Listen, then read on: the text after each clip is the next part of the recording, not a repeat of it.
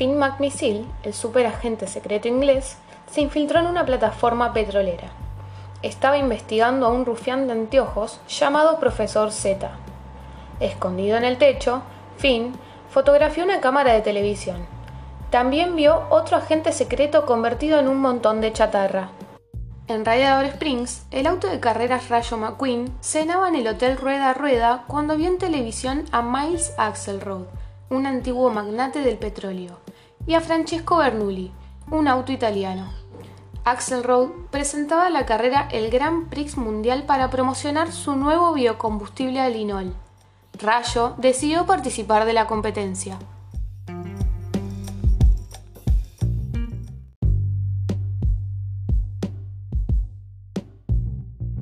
Rayo McQueen y su compañero Mate viajaron a Tokio a correr la primera carrera, pero Mate avergonzó al corredor en la fiesta de recepción. Hasta llegó a perder aceite frente a Axel Road. Mate corrió al baño. Sobre el cubículo automático de lavado fue sacudido y empapado por fuertes chorros de agua. Mientras tanto, dos secuaces del profesor Z, Green y As atacaban al espía norteamericano Rod Torque Redline. Cuando Mate salió del cubículo, Redline ocultó sin que éste se diera cuenta un chip en el chasis.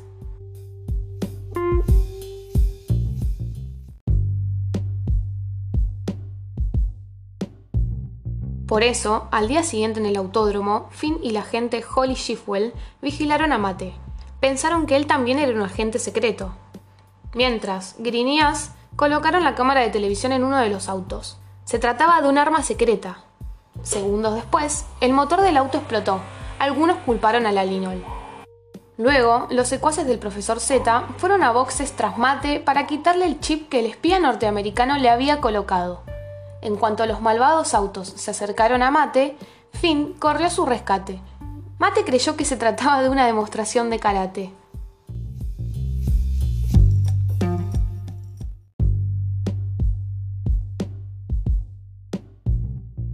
Con tantas distracciones, Mate se confundió y le dio un mal consejo a Rayo McQueen, quien perdió la carrera contra Francesco.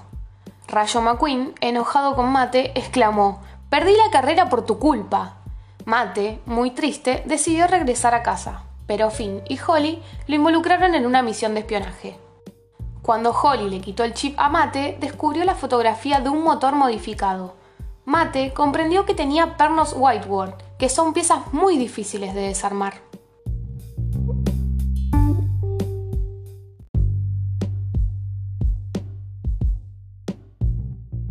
En Italia, Rayo McQueen y su equipo visitaban Porto Corsa, la ciudad natal de Luigi y de Guido, Allí, Rayo le contó su pelea con Mate al tío de Luigi, Topolino.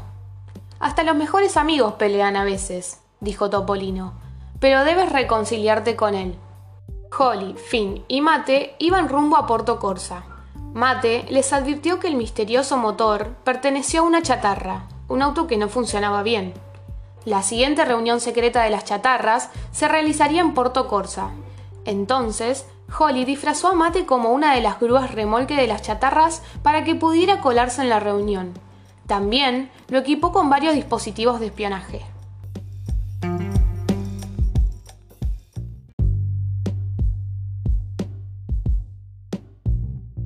Pronto, Mate estuvo en un salón con Profesor Z y sus chatarras.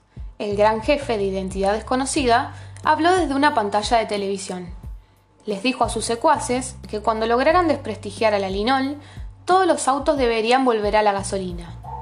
Y así, las chatarras que poseían la mayor cantidad de petróleo del mundo serían ricas y poderosas. Mientras tanto, la segunda carrera había comenzado. Graham y As, ocultos en una torre cercana con la peligrosa cámara, apuntaron el auto de carreras de Brasil. Sorpresivamente, su motor explotó, cuando Finn llegó a la torre para detener a Grim y As, un helicóptero lo capturó con un super imán.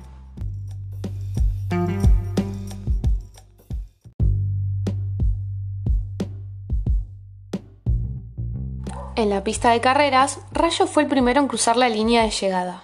Entonces anunció que volvería a usar el arinol en la final del Grand Prix Mundial en Londres. Cuando se enteró el gran jefe, ordenó que liquidaran el Rayo McQueen. De inmediato, Mate escapó de la reunión en paracaídas para prevenir a su amigo, pero fue apresado por las chatarras. También habían capturado a Holly.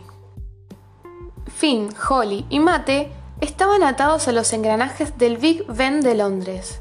Allí, Mate finalmente convenció a Finn y a Holly de que no era un espía.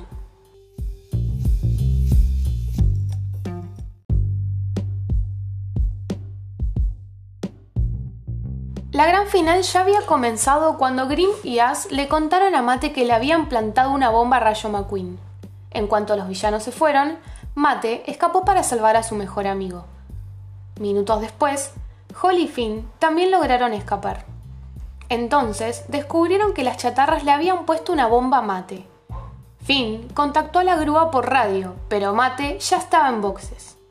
Aléjate de mí, le advirtió Mate a Rayo McQueen, pero este corría para reencontrarse con su mejor amigo.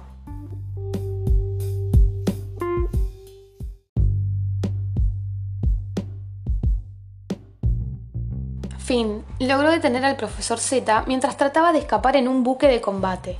Lo ató con cables y lo entregó a Holly, Mate y Rayo. Guido trató de quitarle la bomba a Mate, pero no pudo desatornillar los pernos. De pronto, todo cobró sentido para Mate. Descubrió quién era el gran jefe. Finn logró detener al profesor Z mientras trataba de escapar en un buque de combate. Lo ató con cables y lo entregó a Holly, Mate y Rayo. Guido trató de quitarle la bomba a Mate, pero no pudo desatornillar los pernos. De pronto, todo cobró sentido para Mate. Descubrió quién era el gran jefe. Mate voló junto a Rayo hasta el palacio de Buckingham y les dijo a todos que Axel Road era el gran jefe se había dado cuenta porque los pernos de la bomba eran pernos Whiteward, los mismos que tenía el motor inglés de la fotografía. El motor pertenecía a Axel Road. Él era el jefe de todas las chatarras. Axel Road desactivó la bomba y todos quedaron a salvo. En agradecimiento, la reina nombró caballero a Mate.